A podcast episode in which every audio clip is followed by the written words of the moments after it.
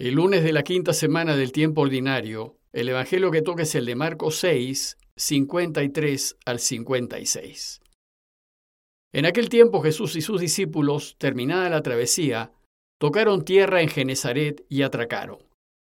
Apenas desembarcados, algunos lo reconocieron y se pusieron a recorrer toda la comarca. Cuando se enteraba la gente dónde estaba Jesús, le llevaban los enfermos en camillas en la aldea o pueblo caserío donde llegaba, colocaban a los enfermos en la plaza y le rogaban que les dejase tocar al menos el borde de su manto, y los que lo tocaban se ponían sanos. Vimos ya que cuando los doce regresaron de su recorrido por los pueblos y caseríos de Galilea, Jesús los invitó a ir a un lugar tranquilo para descansar un poco. Pero al llegar, se encontraron con que la gente los había seguido, y cuando Jesús vio a toda esa multitud desorientada y tan necesitada de Dios, buscándolo, decidió cancelar sus planes de descanso y atender a los que habían ido tras él. Y entonces dice el texto que se puso a enseñarles con calma muchas cosas. Después de este relato, vienen dos pasajes que explican el contexto del texto de hoy, y son, primero, la primera multiplicación de los panes, esta multiplicación fue la consecuencia natural de ese largo día que se pasó Jesús enseñando a la gente que los había seguido. Y al final de ese día, Jesús pidió a sus discípulos que den de comer a todos ellos. Y dice el texto que con cinco panes y dos peces alcanzó para que coman más de cinco mil hombres, sin contar mujeres ni niños, aunque en realidad para los judíos estos nunca contaban. Y el segundo pasaje es el de Jesús caminando sobre las aguas del lago.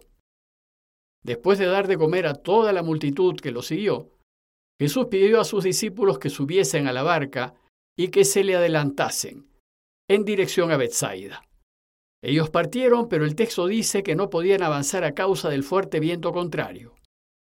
Entonces al amanecer, y en auxilio de ellos, llegó Jesús caminando sobre el agua, y al subir a la barca el viento inmediatamente se calmó. Bueno, pues el relato de hoy nos dice que a poco de subir a la barca, Jesús y sus discípulos tocaron tierra en Genezaret. Los discípulos subieron a la barca en el lugar en donde multiplicaron los panes, en algún paraje de la costa noroeste del lago. Pues el Señor les había pedido ir a Bethsaida, y Bethsaida se encontraba entre Cafarnaúm y Genezaret. Pero debido al fuerte viento, la barca se pasó de largo. Parece que el viento los empujó más allá de las costas de Bethsaida y terminaron en las costas de Genezaret, que se encuentra al sudoeste de Bethsaida. A causa de Genezaret, al lago de Galilea o lago Tiberíades a veces también se les llama lago de Genezaret.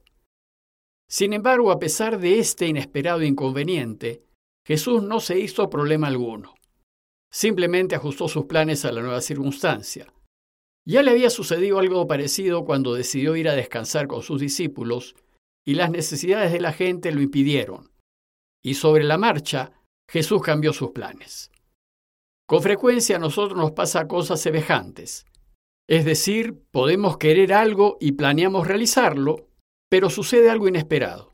Y el fuerte viento de las circunstancias, como por ejemplo la pandemia, nos termina llevando a donde no pensábamos ir y nos encontramos en una situación no deseada.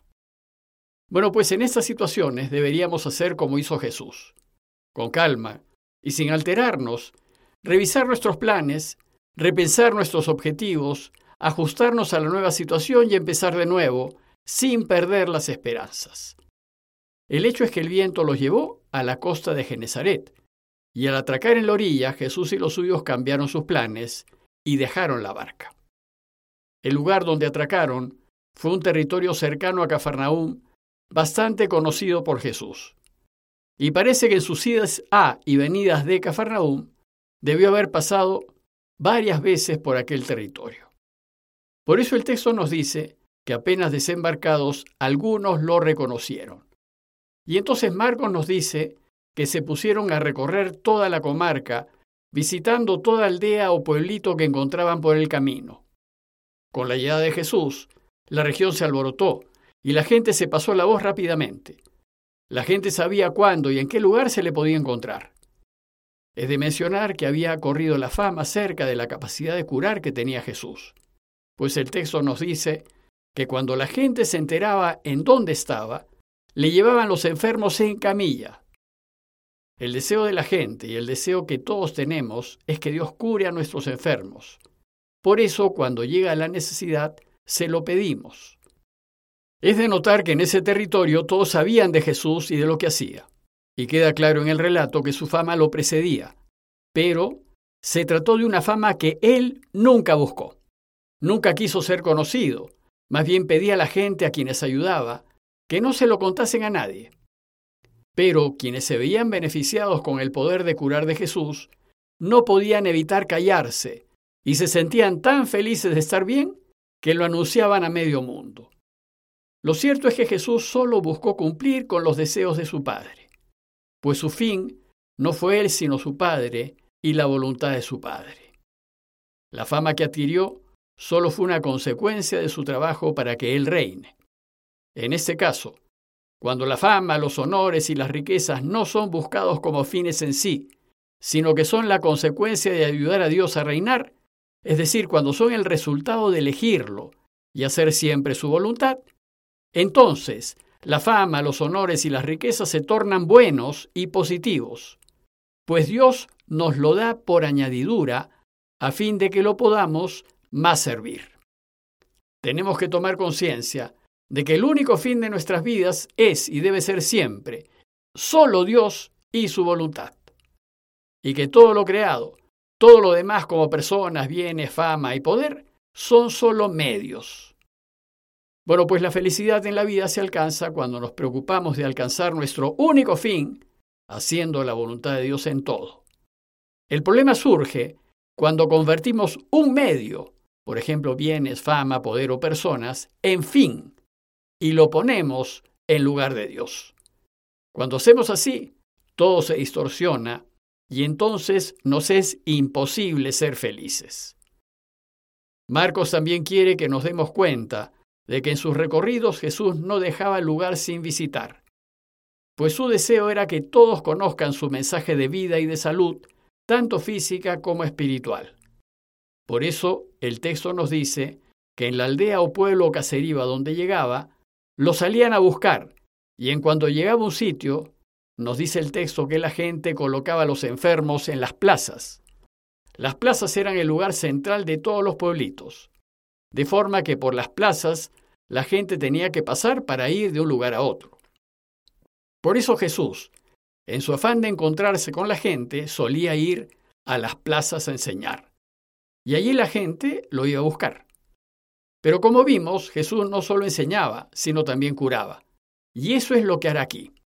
Jesús tocaba al enfermo para curarlo. Y dicen las escrituras que le imponían las manos. El contacto físico con los enfermos es muy importante, y estos lo desean internamente, pues el tocar expresa afecto, preocupación, deseos de mejoría, etc. Y hacerlo vale más que muchas palabras. Pero cuando esto no era posible por la cantidad de gente que lo buscaba, dice el texto que la gente le rogaba que lo dejase tocar al menos el borde de su manto. El manto es significativo, y muy probablemente se trataba del manto chal que usaban los judíos en su oración, y que simbólicamente ayuda a unir al orante con la divinidad. El deseo de la gente de tocar al menos su manto de oración nos recuerda a la mujer que padecía de hemorragias. En esa ocasión nos dijo Marcos 5, 27 y 28 que ella oyó hablar de Jesús, se acercó por detrás entre la gente y tocó su manto, pues se decía, si logro tocar aunque sea solo su manto, quedaré sana. Y cuando lo tocó, se curó. Esto sucedió porque dice el texto que de él emanaba una fuerza sanadora que curaba a todos. En este pasaje sucede lo mismo, pues nos dice el texto que todo aquel que tocaba su manto quedaba sano.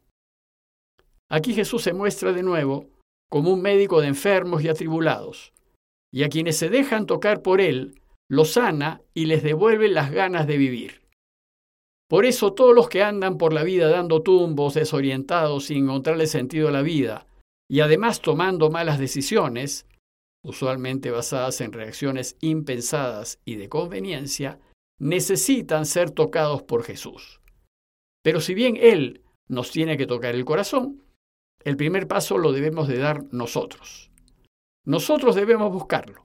Debemos ir a las plazas y poner nuestras camillas para que pase y nos imponga las manos. Nosotros debemos llevarle nuestras penas para que nos toque. Y si no damos ese primer paso, Él no nos podrá ayudar. Y si no nos sentimos dignos de ser tocados por Él, por lo menos busquemos tocar el borde de su manto. Por eso acerquémonos a la iglesia, a los sacramentos, a la oración, y demos los pasos necesarios para empezar a vivir la vida con plenitud. A manera de conclusión, los invito a considerar lo siguiente. Primero, a no alterarnos cuando circunstancias inesperadas y no deseadas de la vida nos obligan a cambiar de planes. Al contrario, retomar la calma, ver el lado positivo de lo inesperado y buscar la manera de sacar provecho de la nueva situación. Segundo, hacerlo todo por Dios, sin buscar nuestro propio beneficio, que ya Dios verá de hacernos participar de los beneficios de su reinado. Y por último, buscar que Jesús nos toque el corazón para que descubramos el sentido de la vida y así disfrutemos vivirla. Pidámosle a Dios su gracia para acercarnos a Jesús y gracia para ayudar a los necesitados que encontremos. Compañía de Jesús, Jesuitas, Perú.